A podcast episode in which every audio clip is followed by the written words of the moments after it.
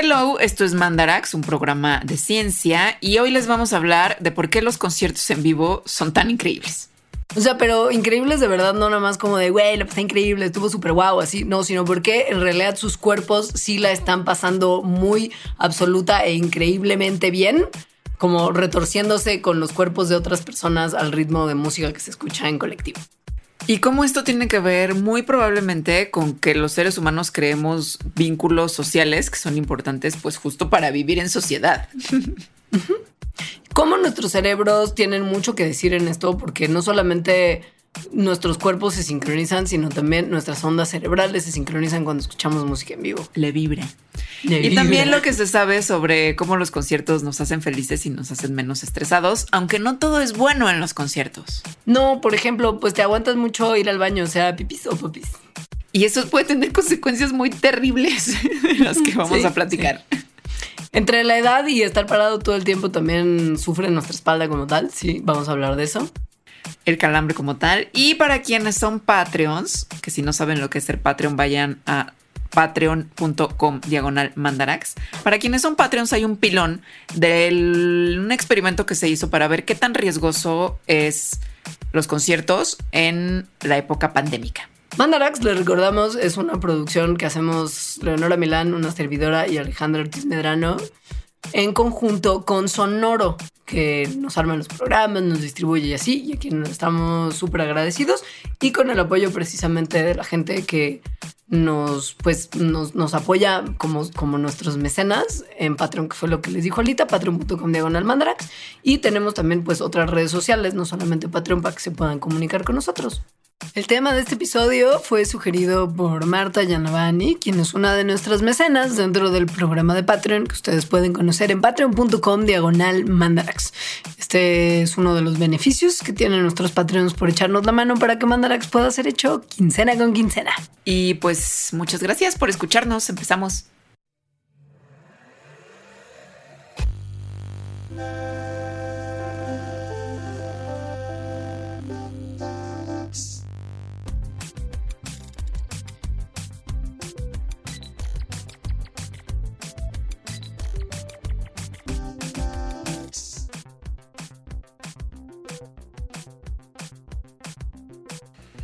Pues los conciertos en vivo sí son padrísimos. Sí, sí son. Sí son y durante, creo que, la, o sea, creo que la etapa de las cosas más difíciles de la etapa confinamiento COVID fue que no había conciertos. Yo, el último concierto que fui fue en septiembre de 2019 y no había ido hasta la semana pasada que fui a ver a los Smashing Pumpkins muy llevada porque estaba haciendo la investigación para este programa y dije, no manches, ni modo de no ir, aunque cuesten carísimos de París. y me la pasé muy bien. Dicen que estuvo muy bueno, ¿no? Estuvo bueno, la verdad no se escuchaba como yo pensaría que se tendría que escuchar. Lo cual me parece raro porque los Smashing Pumpkins pues, son una bandota, como que. No, pero son malísimos en vivo. O sea, siempre suenan mal. Yo todas las veces que los he visto, su audio es terrible. Pero es como de es una ingeniero de audio. Este, se me hizo muy raro eso, pero estuvo Además en el metro, como que en el Metropolitan todo suena bien, ¿no? Pues sí, lo ecualistas bien. Sí. no, pero a ellos les pasa cada vez, entonces no se me hace raro. No entiendo por qué. Yo el último concierto que fui fue el Festival Vaivén, donde Sigur Ross sonó como si los estuvieran procesando por una como máquina que tritura metal que es muy difícil la voz de John C. de por sí como en vivo que suene bien, pero si suena mal es que suena muy mal. Pero a ver, no hablemos de lo mal, sino de lo padre. De lo padre. que de mucho de eso se trata este programa. Y por eso es que vamos a festivales y a conciertos. Sí. A pesar de que es un rollito ir a un festival, a un concierto. Sobre todo mientras más grande te vas haciendo. Se va haciendo más complicado con la edad. O sea, cuestan cada vez más dinero. Sí. No voy aquí a mencionar cuánto me costaban los boletos de Smashing Pumpkins, pero fue mucho dinero y estaba lleno y se llenó cuatro veces. O sea, mucha gente está dispuesta a pagar mucho dinero. Y además, en, en, el marco de 40 otros festivales y conciertos que hay al mismo tiempo, que esa gente probablemente también va a ir.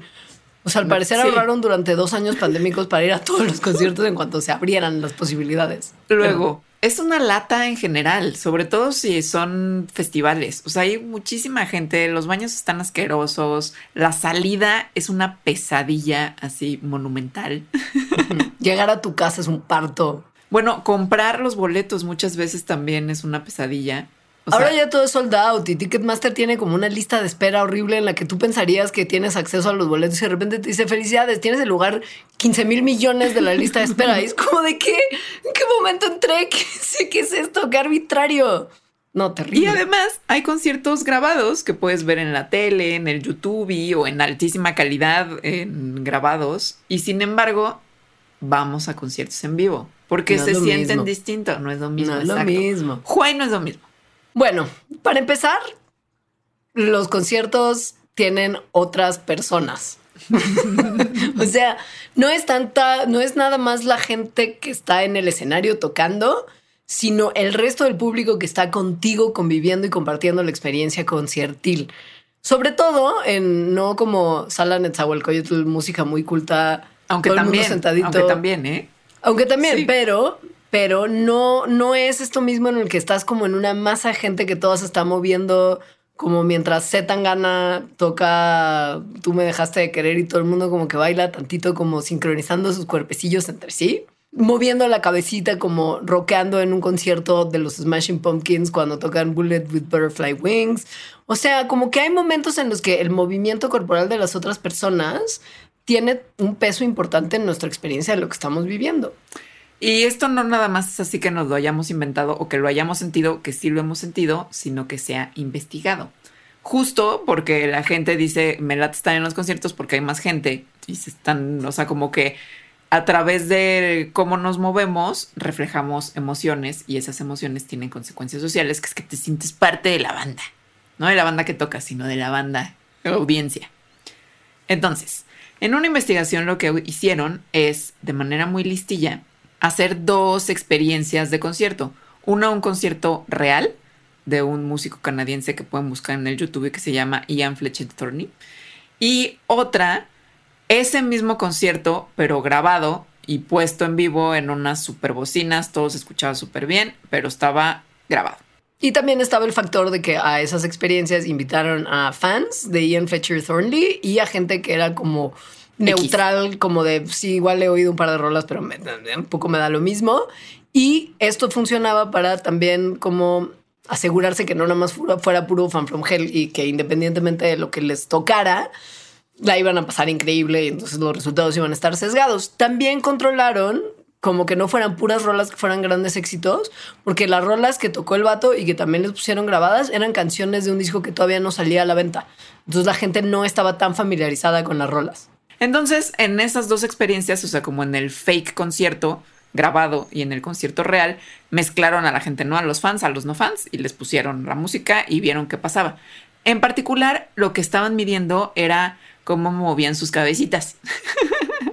o sea, cómo las movían, como de qué tanto las movían, o sea, con qué fuerza las movían, o sea, como si así con huevilla o si como con mucha emoción y mucho vigor. Y también una cosa que en inglés se le llama entrainment y en español no hay así como una palabra tal cual, a veces se le dice inducción al ritmo o ser arrastrado por el ritmo, que es tal cual eso, que es la habilidad de sincronizar el movimiento de tu cuerpo a un estímulo auditorio externo, o sea, llevar el ritmo de la música. Entonces, ¿qué tanto sí llevaban el ritmo y en ese ritmo qué tanto lo expresaban de fuerte? Los resultados fueron que el movimiento de cabecita era mucho más veloz en el concierto en vivo real que cuando les pusieron las rolas grabadas. Los fans se movían más rápido y también tenían más este entrainment que los que eran como escuchas neutrales. Y además, pues, este, como que mm, había distintas personas que tuvieran como, o sea, había distintos niveles como de entrenamiento musical entre la gente del público, como que fueran más o menos conocedores de la estructura de la música, pero esto no hacía como ninguna diferencia en los resultados. O sea, más bien era como la gente en vivo que eran fans movían la cabeza más y tenían más entrainment que los que eran neutrales o cuando las canciones estaban grabadas. Estos resultados lo que indican es que la música en vivo sí involucra a los escuchas mucho más que la música pregrabada. Y si eres como prefan de la persona que va a tocar, también te vas a involucrar mucho más en lo que está pasando. Era como lo que se esperaría. Sí, suena baby obvio, ¿no? Un poco Sí. también. Pero Sí. bueno, comprobado por la ciencia. Ahora, todas las canciones, pues eran nuevas, ¿no? De un disco nuevo, menos una, que había una canción que además había sido así como un mega hit en los noventas, por lo cual los fans seguro la conocían y los no fans muy probablemente también, porque había sido así como muy famosa, o sea, la habían escuchado. Con las canciones nuevas, o sea, las que no conocían, las que no eran familiares, el grado de ritmo, o sea, de qué tanto ritmo llevaban con sus cabecitas, no era distinto en el concierto grabado que en el concierto en vivo, pero sí con la canción que conocían, tanto en los superfans como en los X, lo cual indica que la familiaridad con la música sí hace que la gente como que se involucre más. Que justo es para lo que vas a un concierto casi siempre, ¿no? O sea, la verdad, yo me gastaría mil veces mi dinero en que me tocaran el disco que me gusta a un disco nuevo, aunque sea una banda que me encanta. Sí, totalmente. Sí, por eso incluso también yo creo que las bandas hacen estas giras de voy a tocar completo en mi disco más clásico porque es su aniversario. Son, son una Son lo joya máximo. eso. Sí. Ajá. sí. sí. Entonces, total, tú sí lograste el de Massive Attack, ¿verdad? Ese fue el último concierto que fui antes de la pandemia. Efectivamente. Yo no lo logré. Fue una cosa hermosa. Güey, me da una envidia. Sí, fue muy bello. Sí, me imagino. Además tocaron una canción de Britney Spears, o sea, como que tocaban, eh, tocaban una de ellos, o sea, no tocaron el disco en orden completo, bueno, sí en orden, pero entre algunas canciones tocaban algunos covers, tocaron uno de Bauhaus y una de Britney y otros que ahorita no me acuerdo. Estuvo así, pf, no, lo máximo. Siento que te baby odio un poquito, pero solo un poquito, porque tengo como envidia conciertil de ti. Ahora, si hubiéramos ido juntas y nos hubiéramos estado moviendo al ritmo del cover que Massive Attack le hizo a Britney, nos hubiéramos hecho más amiguis y menos enemiguis, porque yo no te tendría como esta envidia tremenda. O sea, hay cada vez más evidencia que se está aumentando de que la sincronización de movimientos, que es lo que pasa mucho cuando uno baila en un concierto, está como vinculado a comportamientos prosociales y a como, como Al bonding, bonding. como la creación de vínculos sociales, en particular en niños. O sea, esto no se ha visto en conciertos porque no se recomienda mucho llevar a las infancias a sus conciertitos porque sus oídos están en Pero, desarrollo. pero se no- les hacen como tipo concierto en su Sí. jardín de infancia. Claro. Ajá. Y lo que pasa también es que con niños y niñas, o sea, con los infantes, esto es interesante de ver porque si ustedes tienen bendiz o conviven con bendiz, tal vez se hayan dado cuenta que tienen muy marcado el enemigui y el amigui. Sí, totalmente. Muy. Ajá. O sea, sí es como de ellos no, estos sí.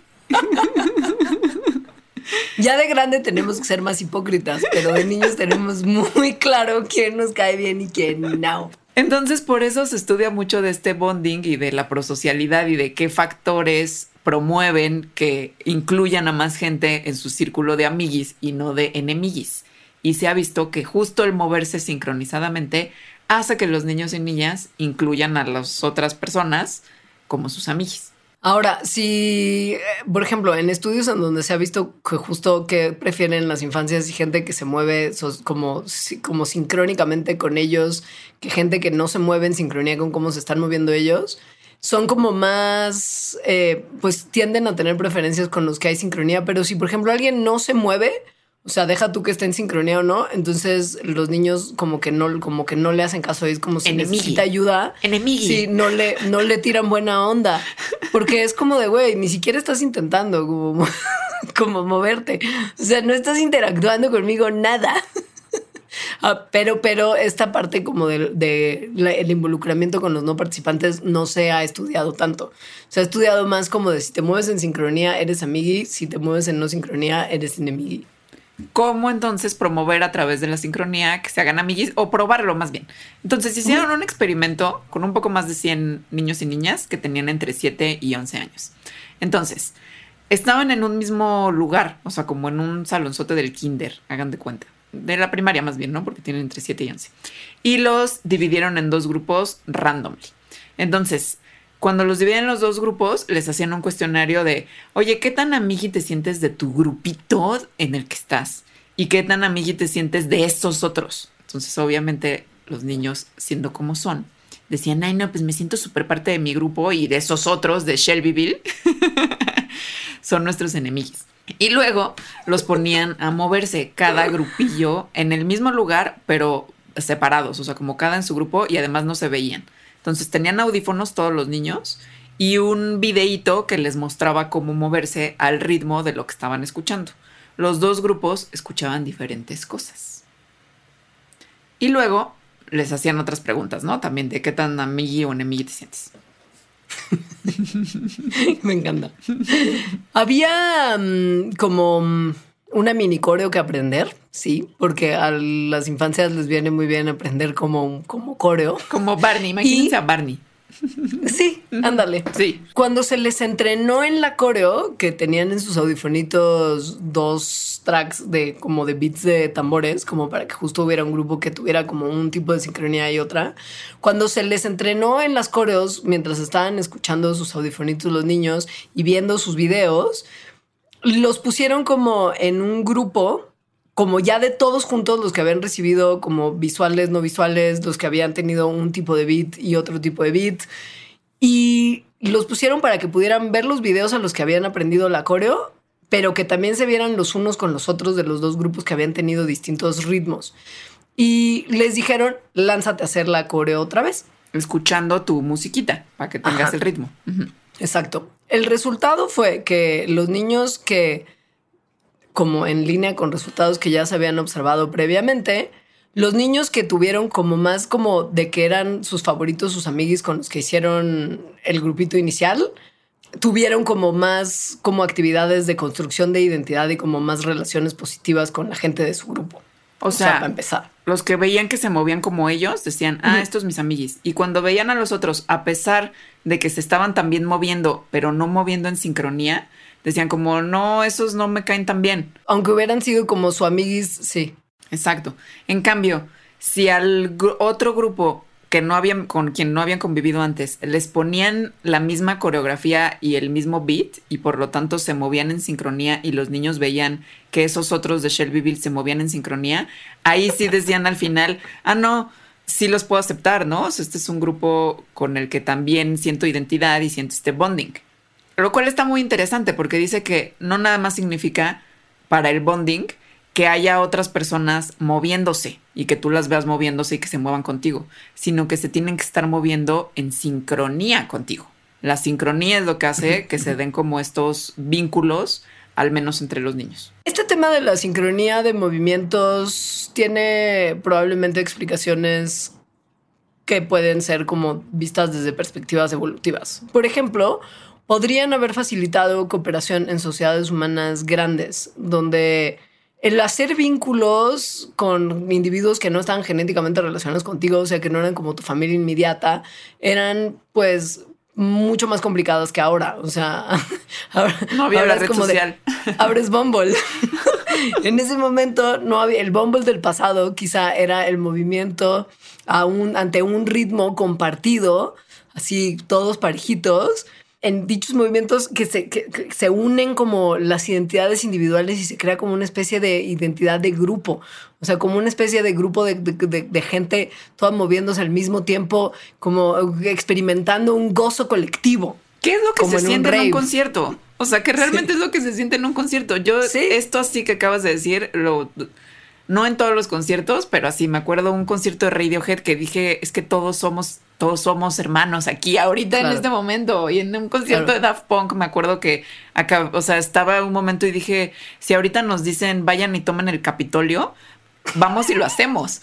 O sea, Si Donald Trump tuitea ahorita que nos lancemos para allá, vamos a ir. No Donald Trump, si Daft Punk nos dice en este momento, tomen eh, los pinos, voy y lo Wow. hago, lo vamos a hacer todos, nos tienen en sus manos, o sea, Ahora, esa, ese concierto de Daft Punk en particular sí ha sido una de las cosas más espectaculares que se han hecho en términos de conciertos en la historia. Y sí, hubieran podido realmente hacer lo que quisieran con nosotros. Todo. Como de ahora vamos a tomar cianuro en colectivo, como en una especie de, de hueco, vamos a quemar el lugar. Y hubiera Todo. sido como, sí, perfecto. sí, sí, Ustedes no, solo no dejen de tocar. Son nuestros líderes, justo había como esta, o Sí. sea, lo que estaba sucediendo era, bueno, lo que yo sentía era como una identidad del grupo, o sea, yo ya no soy nada más yo, sino yo me defino como parte de este grupo que estamos aquí escuchando Daft Punk.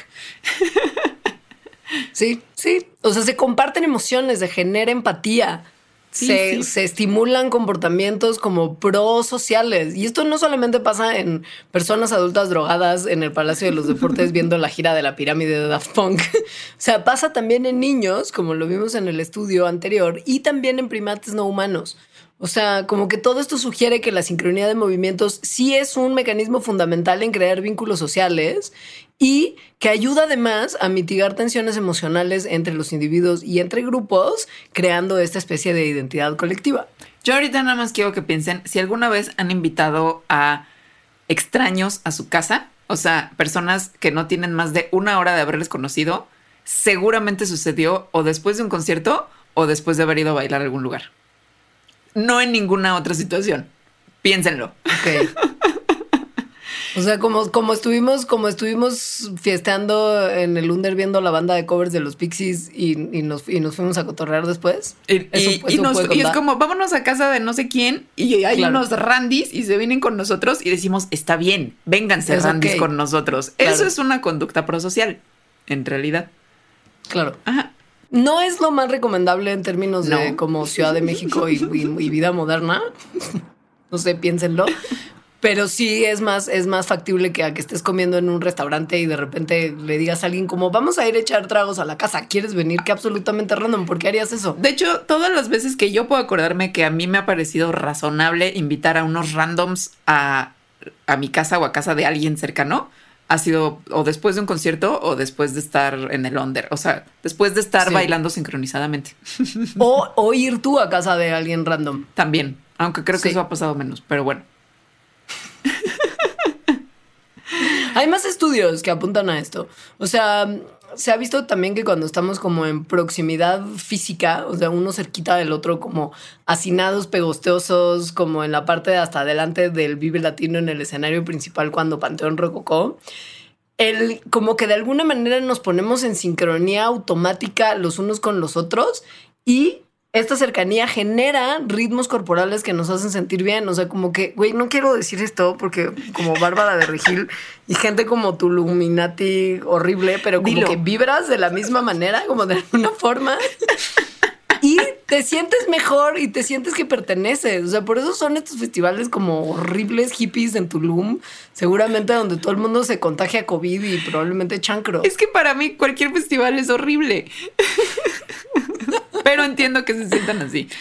Claro. Luego también otros estudios han encontrado que, cuan- que a los bebés que los ponen así como a baby ritmear, que si pueden tantito, ¿no? O sea, en ritmo con cierta musiquita, y que hay un adulto que también se está moviendo al ritmo con esa musiquita, los bebés sienten, eh, pues se sienten más vinculados con esta persona. Y además también se ha visto en estudios que las personas que son amigas muy cercanas tienden a sincronizar sus movimientos en general, o sea, como por ejemplo al hablar, al caminar. Entonces, todas estas cosas pues apuntan a eso, ¿no? A que la sincronización de movimientos sí tiene algo importante que ver en los vínculos que formamos los seres humanos. Ahora, la música juega un papel importante porque si bien no es necesaria para que esta sincronización pase, sí es real que el tener como un beat o un ritmo ayuda a que te sincronices, ¿no? O sea, como que le da, No, como que le da forma a esta sincronización, puedes bailar a algo. O sea, claramente lo de que sincronizas tus movimientos con alguien muy cercano, caminas juntos, pues no requiere de... Pero para hacer con desconocidos, pues sí es básico que estés teniendo como un beat que permita como, como sincronizar. Y pues como tiene mucho que ver el tema de que esta sincronización con gente trae efectos placenteros a nuestros cuerpos, cuando ves un concierto online no tienes la misma satisfacción que cuando fuiste a verlo. No, Porque pues en no. un concierto pues convives y hay gente y bailas y cotorreas. Y, y sientes esto que estamos diciendo, el, la, la vinculiza- el vínculo, el bonding. la vibra. Oye, Me gusta cómo te disgusta, pero te nace.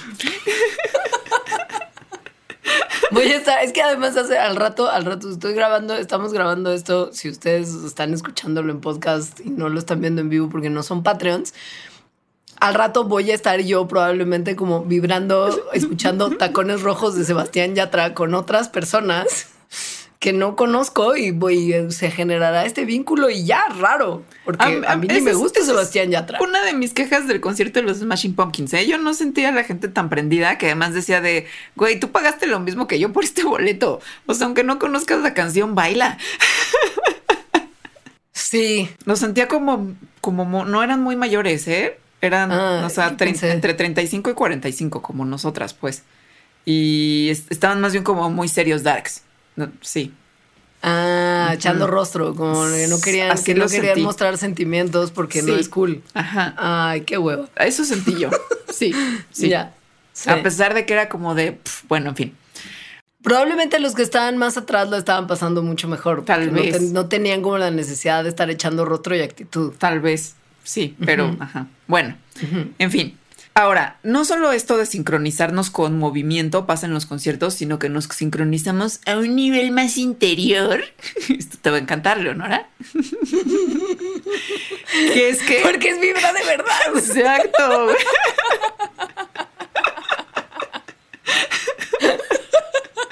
Hijo de su. Que es que las ondas cerebrales de las personas en los conciertos se sincronizan. Güey. Bueno, en realidad, las ondas cerebrales de las personas que están escuchando una misma música se sincronizan, pero se sincronizan aún más, se sincronizan mejor cuando están en un concierto en vivo.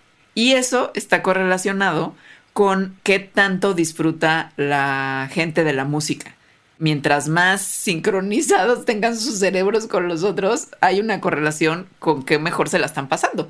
Entonces, te la pasas mejor en un concierto en vivo por esto también. O sea, como que, a ver, bueno, para empezar, las ondas cerebrales, estas como vibraciones, son impulsos eléctricos en el cerebro, ¿no? Que ocurren por los intercambios entre las neuronas que tenemos en nuestro cerebro y que de eso depende, pues básicamente todo, nuestro comportamiento, nuestras emociones, nuestros pensamientos.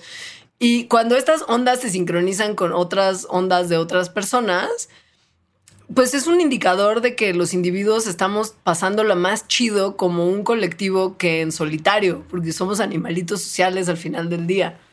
Ajá. Ahora, no es que una onda de mi cerebro se pase al cerebro de Leonora, ¿no? Esa no, es la parte de sincronización, sino que las ondas que están adentro de mi cerebro están ocurriendo al mismo ritmo, por decirlo así, que al cerebro de Leonora.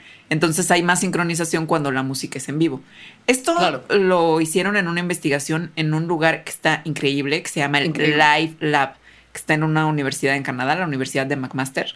Y al ratito les vamos a hablar nada más de lo que es el Live Lab. Eh, porque es una sala de conciertos eh, donde se puede hacer investigación sobre la música de formas, pues, sí, muy espectaculares. Entonces, bueno, el chiste es que en este Live Lab se contrató a una banda para que tocara un conciertillo para poquitas personas, 24 personas, y a estas personas en ese concierto les midieron con unos eh, dispositivos pegados en sus cráneos justo la actividad cerebral, ¿no? Para medir las ondas cerebrales. Y además también los estaban grabando para ver pues cómo se estaban moviendo y qué tan chido se la estaban pasando. Les pidieron a, a los músicos pues tocar algunas canciones que fueran cambiando en el beat o bueno, como en lo que se les llama el groove, o sea, qué tanto te hace la música bailar. esa es la definición psicológica de groove. Es decir, una canción con mucho groove es que te hace moverte mucho, o sea, como que te invita más a bailar, y una canción con poco groove es como una música más bien relajada, easy, easy listening, por ejemplo. Lo que esta gente quería ver era si la música que tiene más groove, que te hace querer moverte más, crea más vínculos entre los miembros del público contra las rolas que no son tan groovy. Se puede decir groovy por pues única ocasión no, en este programa. Totalmente correcto. y bueno, también estaban muy interesados en ver si había diferencia entre si la música que se les otorgaba era grabada o era en vivo. Porque en parte del experimento también se les puso una grabación a los participantes. No solamente era como conciertazo. O sea, más o menos como en el anterior, que son mismas canciones en vivo, nada más que unas sí en vivo, vivo y el otro grabado en vivo. Ahora, es tan chido este como lugar de conciertos donde hacen el experimento que para justo a la gente que participaba en, el, en la parte del estudio que era de te tocó grabado canal, estaba tan como ecualizado al tiro el video de de la banda tocando en vivo, porque era un video que sonaba exactamente igual a que si estuvieran realmente ahí tocando en persona, que también está padre, como que ajustaban esa calidad para que la experiencia fuera pues casi que idéntica, salvo porque la banda no estaba tocando realmente ahí. O sea, como gorilas. y luego además hicieron como un tercer experimento en el que eh, ponían el concierto grabado, pero en vez de poner a 24 personas, nada más tenían como a tres o cuatro por ahí. O sea, como sentados en lugares muy distantes, de manera que no se podían ver y no podían interactuar. ¿Cómo los midieron? Con una técnica que no es necesariamente nuestra favorita, pero es interesante porque permite justo como medir estas ondas cerebrales, que son las electroencefalografías. O sea, esta gente estaba conectada con sus electroditos y entonces se les miraba cómo estaban sus ondas cerebrales y qué tan sincronizadas se convertían estas ondas entre un individuo y el otro. Y lo que vieron es que en la música en vivo hay más sincronía entre los miembros del público que cuando está grabado y pues todavía más que cuando está grabado y ni siquiera tienes otra gente con la que convivir. o sea, esa es la experiencia en la que menos sincronización hay. Sí.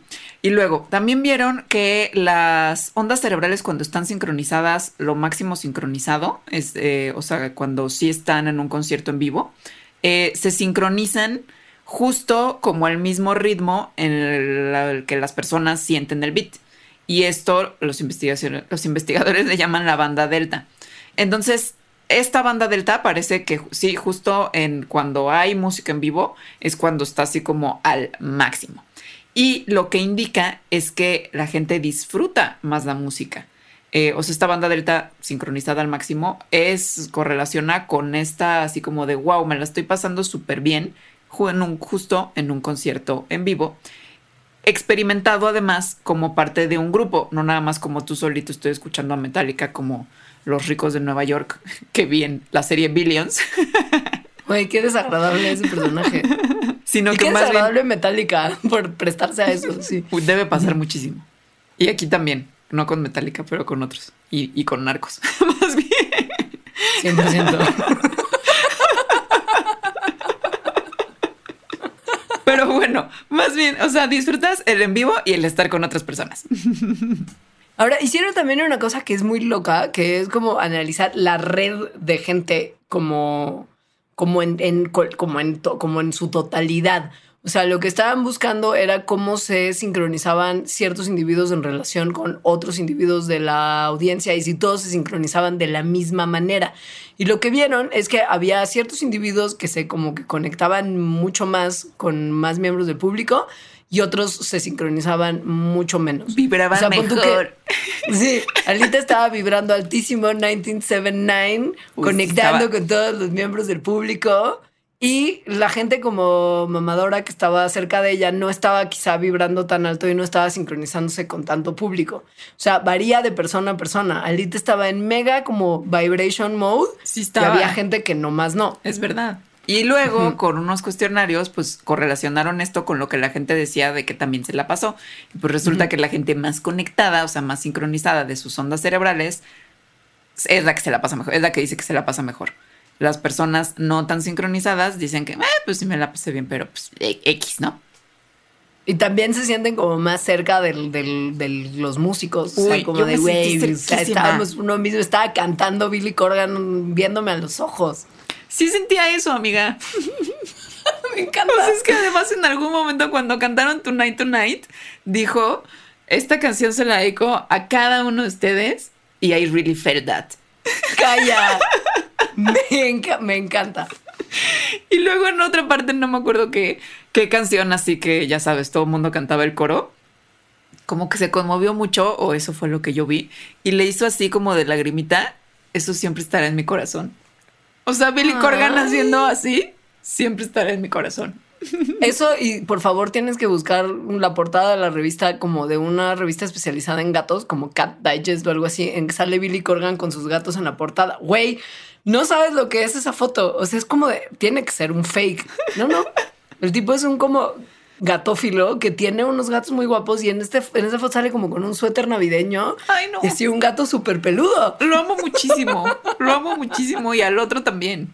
Al que es como chino. James Iha. Sí. Trataron de cantar una canción de David Bowie y James Iha no se sabía la letra. No, no, no. Pero cantaron un cover de Once in a Lifetime. Bueno, en fin, Oh, padre. sigamos hablando de esto. Bueno, hay también ya como último descubrimiento de este equipo de investigación. También vieron el movimiento corporal de los miembros del público y se fijaron en cómo se estaba sincronizando el movimiento, como para complementar los estudios de sincronización que ya se tenían. Y vieron que los que estaban como, como llameando con la cabeza, viéndolo como así, como en ritmo al beat, indicaron después en sus cuestionarios que la habían pasado como mucho mejor y que habían tenido como más como este sentido de comunión y como afiliación social en el concierto. O sea, confirmando esto de, lo- de la sincronía de movimientos y lo importante que es. Ahora, por eso aquí yo mi consejo es fake it till you make it. Que es lo que yo pensaba de los que estaban a mi alrededor. De, ya pagaste mi- literalmente miles de pesos, ponte a Claro. bailar. Este, Claro. y, y lo vas a disfrutar más, pero bueno. Hablando de este lugar que está en esta universidad en Canadá que se llama Live Lab y justo cómo pueden estudiar estas cosas. Entonces, a ver, Live Lab es un lugar increíble que es pues una sala de conciertos, tal cual, en el que caben 106 personas sentaditas, pero que también es un laboratorio para estudiar precisamente la música, el sonido y el movimiento, todo al mismo tiempo. Porque bueno, ahorita les contamos por qué, pero es que si te meten a una máquina de resonancia magnética, pues no puedes estar en un concierto. No, no, no, ca- no, Ajá, no cabe no se puede.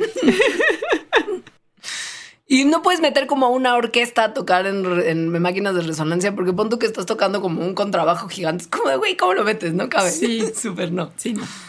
Entonces, bueno, es un como una como un cubo de concreto de 600 metros cuadrados que está diseñado de una manera que es de verdad mega soundproof.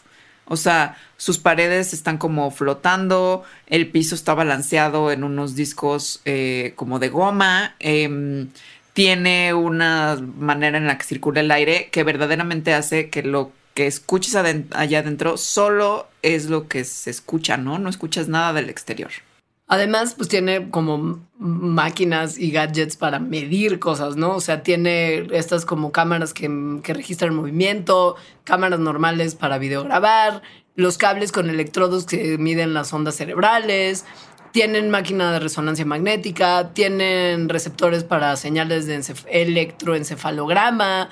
O sea, sí, sí es como un, un lugar como muy tremendo donde se puede identificar muy bien qué es lo que hace la música dentro de nuestras cabezas y también en nuestros cuerpos, porque la experiencia de la música no solamente está en nuestra cabeza, sino que el cuerpo permite que se observen cosas de la relación de la música con el cerebro incluso, ¿no? O sea, esta cosa de que la música literal te arranca movimiento, como aunque no quieras de repente como que te encuentras con que estás moviendo un piecito o que se te empieza a mover como el hombrito como de casualidad como levantando cuando empiezas a oír una cumbia y que sientes la necesidad de levantar las manos como a la altura del pecho y como bailar un poquito como Victoria Rufo, que casi que pasa natural. Bueno, esto también arroja mucha luz de cómo la música tiene una influencia en nuestro cerebro. Y cómo estar con otras personas cambia la experiencia también, como los estudios que les acabamos de contar. Todas esas cosas, a pesar de que nuestro amor está con las máquinas de resonancia magnética, incluso las funcionales, en donde sí puedes estar como moviéndote y no nada más ahí sin hacer nada. Pero no puedes tener más gente, no puede haber un concierto, no puede haber 106 personas en el concierto, en fin. Y, si bien la resonancia eh, magnética, pues es mucho más precisa que otro tipo de mediciones que se hacen en este Live Lab, que son, por ejemplo, los electroencefalogramas, ¿no? Lo que te, las cositas que te pegan en la cabeza y entonces ven las señales eléctricas de tu cerebro, o también cómo se mide, ¿no? Miden la conductancia en la piel, es decir, cuando de repente en la piel se dan como descarguitas eléctricas y entonces eso también se puede medir. Esas no son tan precisas, pero es lo que permite que sí se midan cosas como de qué pasa cuando estás con otras personas o cuando estás solo en un concierto, o qué pasa la diferencia entre escuchar música en vivo o escuchar música grabada. Todo eso se puede conocer gracias a este lugar, el Live Lab. Y que ojo, no es nada más como para que yo me sienta como un poquito menos mal de haber gastado también un dineral para un festival en el que realmente quiero ir a ver a Gwen Stefani mañana y a Caliuchis y lo demás de hoy es como me.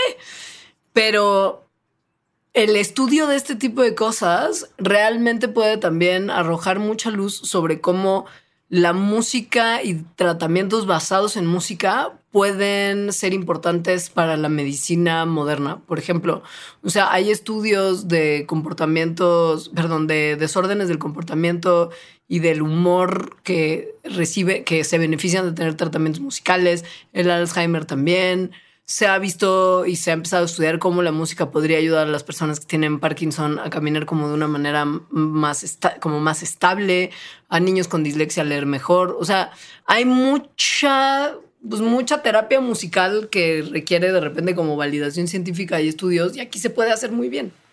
Y que requiere que la gente esté haciendo cosas, moviéndose, ¿no? Como esto que dices del Parkinson. Ahora, pues lo que hemos estado hablando es que básicamente ir a conciertos en vivo hace feliz a la gente. Ese es como el resumen ejecutivo. Sí. Y hay más estudios que lo confirman. que generalmente son como de encuestas, como de qué tan bien te sientes en tu vida, qué tan realizado, qué tan...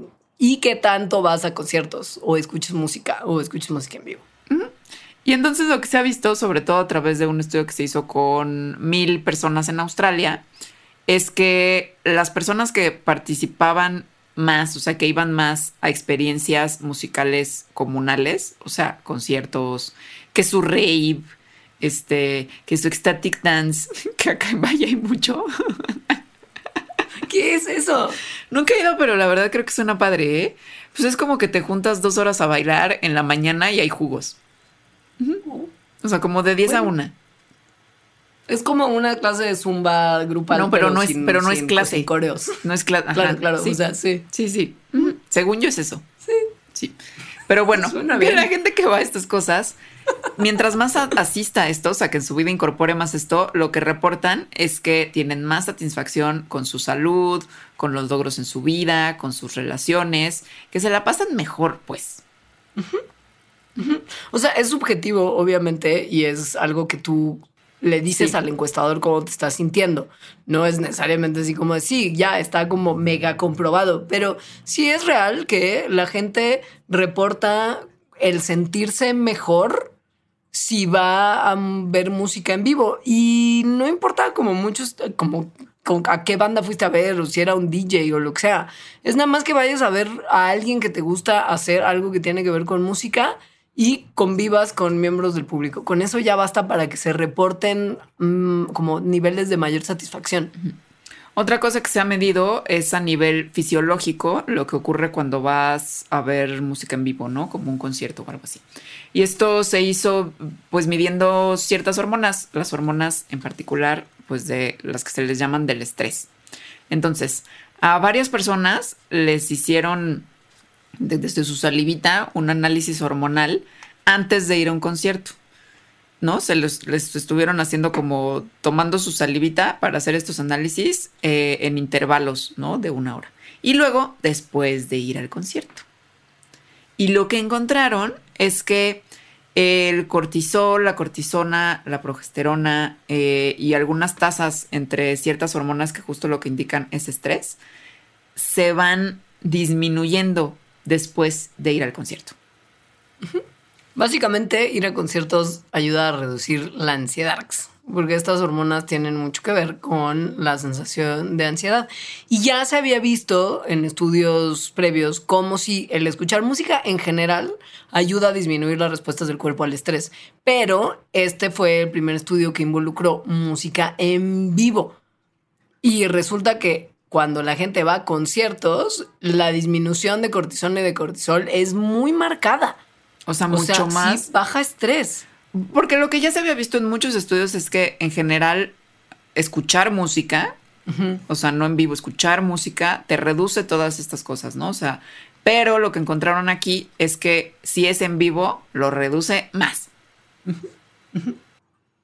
O sea, está, está buenísimo. Yo voy a ser más feliz, me voy a desestresar, voy a entrar en comunión, voy a ser una persona como más socialmente buena onda después de este fin de semana. pero tiene que tener algo malo, o sea, no puede ser todo perfección. Pues sobre todo porque vas a ir a un festival. hay sus cosas buenas que ya les mencionamos y hay sus cosas malas. Yo pienso que debemos hacer una pequeña pausa aquí y después de la pausa regresar a contarles qué es lo malo de ir a conciertos y un par de explicacioncitas de cosas que a todos nos han pasado y nos pasarán cada vez que vayamos a ver música en vivo. Me parece bien. Patreon.com Diagonal Mandarax. Suscríbete desde un dólar al mes para acceder a la grabación en vivo, contenido extra, merch, participación en la elección de temas y muchos beneficios más de la comunidad Mandarax patreon.com diagonal mandarax. Pues sí, ir a conciertos tiene sus desventajas grandes, muchas relacionadas con los baños. Mucho. Porque en realidad lo que, o sea, es un, es un despropósito entrar en detalles de lo desagradables que son los baños de conciertos. De verdad, no hay necesidad. Pero lo que sí es que el que sean tan desagradables y que normalmente sea complicado o tramitoso ir al baño en los conciertos, hace que muchas veces te aguantes lo más posible antes de ir. Y además, pipí o popó. Si estás tomando tus cervecitas, yo por eso ya no tomo nada en los conciertos, pues es que te dan más ganas de ir y te aguantas más. Y es gacho. Sí. Sí. Pero a ver, las vejigas de una persona adulta, pues no son tan grandes. No, sobre todo si consideras que cuando te tomas una cervecita y te tomas la doble, te estás tomando como 700 mililitros de cheve. Y una vejiga normal, o sea, como sin sobreestirarla ni nada, pues tiene, le cabe como medio litro. Antes de que ya te den así como muchas ganas de hacer pipí. Entonces esto es menos que una cheve doble estándar de un concierto. Sí. Ahora, el cuerpo sabe que ya tiene que ir a hacer pipí justo porque las paredes de la vejiga tienen un montón de receptores que cuando la vejiga está así llena, le mandan un mensaje al cerebro de que ya no puede más y que vayas al baño. Por fortuna, y sobre todo cuando todavía estamos sobrios, la mayoría de nosotros tenemos algún tipo de control sobre las funciones de nuestra vejiga. Entonces, cuando recibimos este mensaje de nuestro cerebro, hay de donas, o sea que podemos decidirlo además. O vamos luego, luego y nos quitamos del problema, o nos aguantamos porque qué lejos está del escenario principal donde uno está como viendo a los Backstreet Boys el baño más cercano. Entonces, pues hay, es justo, hay esas dos opciones. O te aguantas o vas. Ahora, ¿qué pasa si te aguantas? Bueno, lo que sucede es que em, la vejiga, para aguantarte, cierras los esfínteres, los aprietas, que eso pues seguramente todo el mundo sabe a lo que me refiero. Oh, Son unas estructuras cilíndricas que justo se cierran así, ¿no? Entonces, cuando te aguantas, eso es lo que pasa, ¿no? Como que cierra, se aprietan mucho los esfínteres pues, para que no se salga la pipí. Pero si haces esto mucho, o sea, si en general lo que haces es aguantarte la pipí y apretar los esfínteres, entonces pueden ocurrir cosas que no están nada chidas. Nada. Como la infección de las vías urinarias, que es un poco el infierno en vida y como un debilitamiento de tus músculos de la vejiga, que esto es como de, pues no suena tan grave. En principio no lo sonaría, pero el que tus músculos de la vejiga se debiliten puede llevar a algo que se llama retención urinaria, que es una condición horrible en la que no puedes vaciar tu vejiga por completo cuando vas a hacer pipí. Entonces todo el tiempo sientes que tienes que hacer pipí porque nunca dejas de tener pipí en tu vejiga. Es como una cistitis, pero ya como de siempre, güey. O sea que sí hagan pipí en general. sí. Hay personas que se aguantan a hacer pipí mucho, o sea, como que ya es un hábito en sus vidas. Por ejemplo, personas que trabajan en hospitales, o sea, como doctores, doctoras, enfermeras, enfermeros, etcétera, pues porque están como, o sea, su trabajo les pide eso, también choferes de, ¿no? De, recorridos muy largos, cosas así. Entonces, en, en este tipo de personas con este tipo de trabajos que, se, que, que aguantarse la pipilla es un hábito, se ha visto que sus vejigas crecen. O sea, que además crecen mucho, o sea, que hay veces que son del doble del tamaño normal que tendrían, lo cual pues está a bien. O sea, porque pues tu vejiga más grande, pues puedes eh, aguantar, bueno, puede contener más pipí.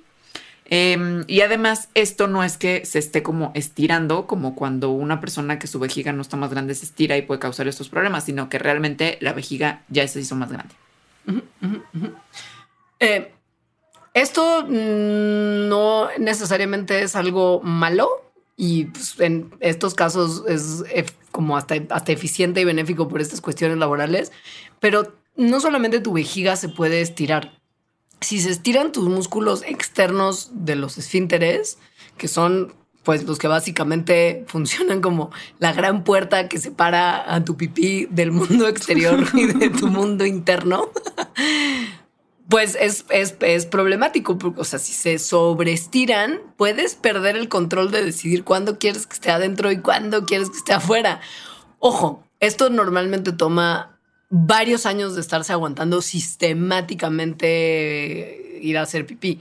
Pero eventualmente si llegas ahí, pues las situaciones pueden ser o incómodas, por decirlo menos, como de te ríes tantito y pipí, o hasta peligrosas en algunas situaciones. Es también lleva la retención urinaria que decías, ¿no? O sea, en realidad los músculos ya de haberlos, del esfínter de haberlos estirado tanto, ya no se estiran bien y entonces pasan una serie de cosas pues, que están gachas. Porque pues por piensan, o sea, si hay pipí todo el tiempo guardado ahí como en un fondito que no termina de salir y el pipí es básicamente como desecho de nuestro cuerpo, es un campo de cultivo así calientito y perfecto, así apapachador para las bacterias como tal. ¿no? el bottom line es que si te aguantas una vez en el concierto, no va a pasar nada. Este, o sea, no te va a pasar ninguna de estas cosas horribles. Pero si vas a conciertos cada semana y cada semana te aguantas un montón, es decir, ya se empieza a volver un hábito, ahí sí te puede pasar todo esto de lo que estamos hablando. Sí, pero de los casos, si retienes demasiada orina, se te regresa a los riñones y eso puede causar fallas renales y eventualmente te puedes morir. O sea, tómenselo en serio. Pipí es serio. Ahora, no solo pipí te dan ganas de hacer en un concierto. Porque, güey, sí, no, o sea, y eso sí es como los baños de los conciertos no son nada buena onda para hacer popis. Sí. Entonces, ¿qué pasa si te aguantas?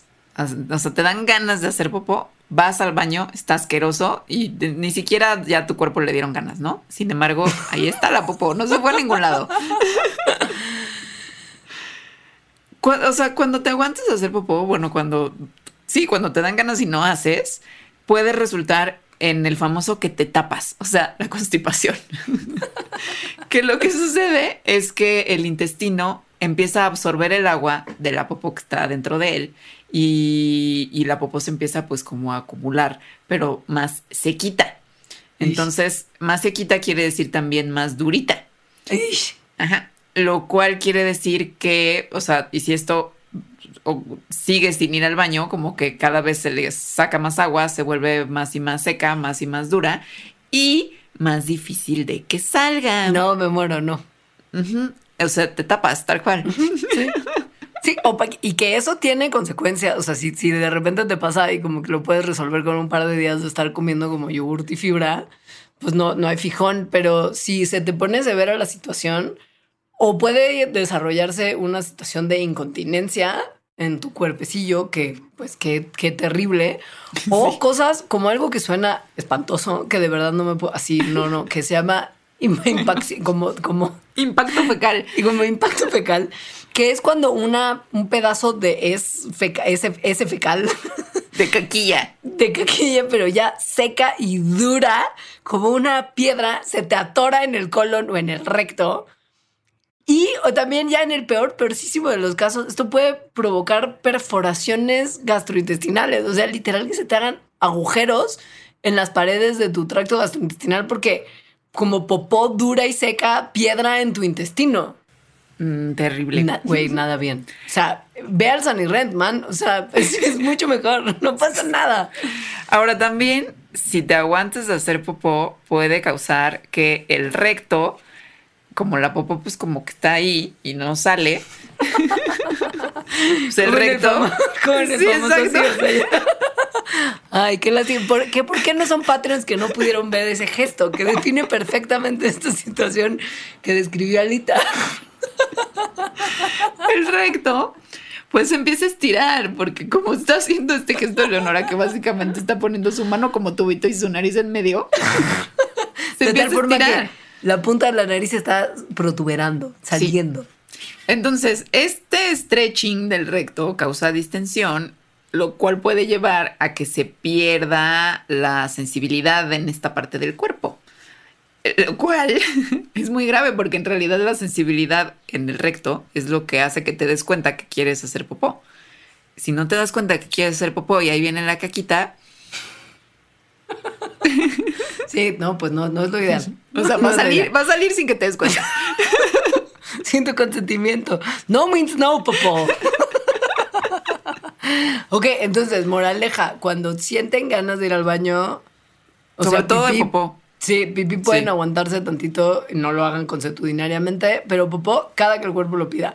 Si ya de plano el timing es terrible, pues aguántense tantito, pero en cuanto puedan, vayan y resuelvan. Ajá. O sea, no lo dejen ahí. Ahora- no lo pateen. Otra cosa que pasa mucho en los conciertos, sobre todo en los festivales que duran mucho tiempo y que no hay asientos, es que te duele la espalda. Totalmente. Con la edad, peor. Y peor. Sí. Esto es porque estar de pie mucho tiempo hace que se presionen los músculos estabilizadores de la cadera y de la espalda baja, lo cual causa dolor en la espalda baja. Em, pues sí, los músculos se tensionan y eso causa dolor, incomodidad, que puede irse más allá de la espalda baja, ¿no? O sea, puede irse como hacia toda la espalda, hacia abajo también, porque como son los músculos de la cadera, o sea, que te duelan las piernas y bueno, que te sientas muy mal en general, ¿no? Se te, inflaman las venas, las articulaciones se empiezan a inmovilizar. Y esto en, en la espina dorsal, en la cadera, en las rodillas, en los pies. Sí, como que te sientes como, como, pues como, como que no te puedes mover bien después de pararte un súper buen rato. Y ponte que ahorita te duele, pero si eventualmente estás parado mucho tiempo, muchas veces, puedes estarte causando daño degenerativo a tus ligamentos y a tus tendones. O sea, tampoco es lo ideal estar ahí parado todos los días largas horas. Ahora, ¿qué se puede hacer si estás en un concierto, en un festival y vas a estar mucho tiempo parado parada? Bueno, pues puedes tomarte breaksitos e irte a sentar este, cada cierto tiempo. Es importante para quitarle esa presión a los músculos de la espalda. Usa zapatitos que sean buenos para tu pie, que te ofrezcan buen soporte o plantillas que pongan a tus pies en una posición neutral. Nada de ir con tenitacón o botas con tacón alto o algo así al festival. O Eso es una pésima idea. O Converse, o sea, zapato muy plano. Converse. ¿no? No, nada, no. Luego, se puede hacer el, el clásico como que te recargas en una pierna y luego te recargas en otra. o el clásico como postura de concierto en la pared, que una pierna la tienes recargada en el muro de atrás y te ves Claro. además un poco cool. Eso también se puede hacer. O sea, como cambiar estas posiciones. Y la otra es párate derecho. O sea, es que de verdad esto, tener una buena postura corporal es básico. Esto juega un gran papel en qué, tan, qué tanto puedes estar parado en un periodo largo sin eh, malpasarla, o sea, sin que te fatigues, sin que te, o sea, porque es real, cuando estás parado mucho tiempo como que te tiendes a jorobar porque te cansas y se te curvea la espalda, el cuello, los hombros. Y esto es una, esto es una mala postura. La postura buena es la cabeza arriba, la pancita metida, los rodillos, los hombros para atrás y tu columna recta. Esto es la postura que deberías de tener. Pararse derechita, pelvis neutra, como diría mi maestra de pilates, abdomen así, toda la fuerza en el core y la cabeza Exacto. centradita. No está de más ejercitar el core pues, en general, ¿no? Para que puedas ir bien a los conciertos. Otra cosa que ocurre, que a mí me ocurría mucho, son los calambres justo de estar mucho tiempo parada. Mm. No me ha Y- pasado, y, es horrible. A mí mucho. Antes, ya no, la verdad. Em, entonces, los calambres ocurren, bueno, se pensaba que ocurrían o porque te hacía falta agua o porque había así como que te tomabas un electrolito y con eso se te pasaban. Pero ahora más bien se sabe que los calambres ocurren porque los músculos están cansados. Este, y entonces cuando los músculos se cansan, como que se cansan de todo, se cansan incluso de comunicarse con el cerebro. Entonces, deja, o sea, la- el- este proceso de comunicación de, músico, de los músculos con el cerebro, eh, lo que resulta es que los músculos empiecen a contraerse, pero no se relajen después de contraerse. Entonces, esa contracción sin relajación es lo que causa los calambres, en particular en los pies. A mí me pasa mucho eso, sí, no en conciertos, sino por estar parada, pero de repente que me despierto por un calambre en las pantorrillas o en los muslos y que de Creo verdad que eso es desperté- mala circulación. Güey, que te despierta un calambre es lo peor Sí. del mundo. O sea, no, no hay, porque además es como de, ¿qué hago? Porque tu pierna no se mueve y entonces este, y estás tú como recién despertado. No, no, no, no, es terrible. Pero pues sí, hay, mucha, hay muchas causas de calambres. Mala circulación es una, y luego si tienes malos zapatos apretados y estás parado mucho tiempo, pues no circula bien la sangre a tus pies. O que sí estés deshidratado o que hayas trabajado tus músculos de más y no hayas estirado bien, por ejemplo. Así es. Entonces, sí, entre estas otras cosas que hacen que, que los, sobre todo los pies, porque de eso estamos hablando, eh, tengan calambres durante un concierto, es que, em, que no estén muy ejercitados, o sea, que en realidad no camines mucho y entonces eso haga que los músculos, que además hay unos musculitos como muy chiquitos justo en los dedos, pues que no estén acostumbrados al trabajo que están haciendo y entonces se tensen de más, ¿no? O que, por ejemplo, otros músculos que están asociados a los pies, como en los talones, también estés haciendo movimientos que no haces usualmente como estar parado mucho tiempo y entonces se estresen, se cansen de más y no tengan, no logren, ¿no? Como la distensión después de, apretarse. Malos zapatos también, o sea, zapatos que sean como bonitos o como muy fashion, que generalmente como que hacen que tus deditos tengan que estar como muy dobladitos y muy como metiditos en una punta, eso fomenta los calambres. O sea, cualquier zapato en realidad que te que te con, que te constriña los deditos del pie y que te apriete puede causar calambres o que te queden muy flojos, esto tampoco ayuda. Y pues la mala circulación que ya mencionamos. Sí. ¿Vale la pena ir a conciertos independientemente de todo este malestar y sufrimiento? Sí. 100%. Sí. Claro que sí. Y, pa- y la pobreza que implica estar pagando todos los boletos de conciertos a los que hay que ir este año. Sí. Sí. Pero También, solo súper si sí bailan. Exacto. Si ya compraste boletos para Daddy Yankee, por ejemplo, vas a ir a perrear hasta el piso. El mismo Exacto, caso sí. con Bad Bunny, con la Carol G. Y O con sea, los nada- desconocidos que hay a tu alrededor. Claro. Totalmente. Sí. Ese es el consejo desde la ciencia. Gracias por escucharnos. Eh, a todas las personas del mundo mundial que escuchen Mandarax. Muchas gracias por hacerlo. A la gente que votó por nuestro libro La ciencia de la pancita chelera para un concurso en el que participamos. Gracias millones porque ¿qué creen? Ganamos ese concurso y no lo hubiéramos podido hacer sin ustedes. Entonces les amamos muchísimo. Pero aunque no hayan votado y no hayan leído el libro, les amamos muchísimo por escucharnos y haber llegado hasta acá. Son ustedes unas rifades. Y seguimos con un pilón para Patreons sobre lo que se sabe de los conciertos y el COVID. Qué interesante tema. ¿Cómo pueden tener acceso a este contenido? Visiten ya mismo patreon.com diagonal mandarax y.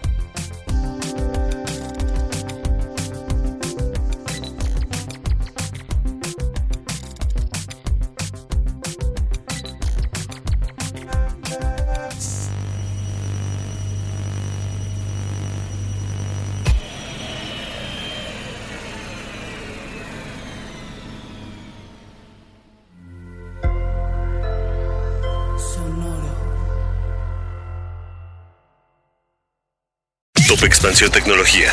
Gadgets. Lanzamientos, reportajes y el negocio de las tecnológicas. En 10 años, el metaverso aportará 5% al PIB de Latinoamérica. Internet ha representado muchos cambios para el mundo y la religión no se ha escapado de ello. Los mexicanos cada vez tenemos casas más tecnológicas. Todo en menos de 5 minutos. Top Expansión Tecnología. Xbox tiene una nueva multa. Adam Mosseri, director de Instagram. Top Expansión Tecnología. De lunes a viernes. A partir de las 6 de la mañana. Okay, round two. Name something that's not boring. A laundry? Ooh, a book club. Computer solitaire, huh? Ah, sorry, we were looking for Chumba Casino. That's right. ChumbaCasino.com has over 100 casino style games. Join today and play for free for your chance to redeem some serious prizes. ChumbaCasino.com. No purchase necessary. Where prohibited by law. 18 plus terms and conditions apply. See website for details.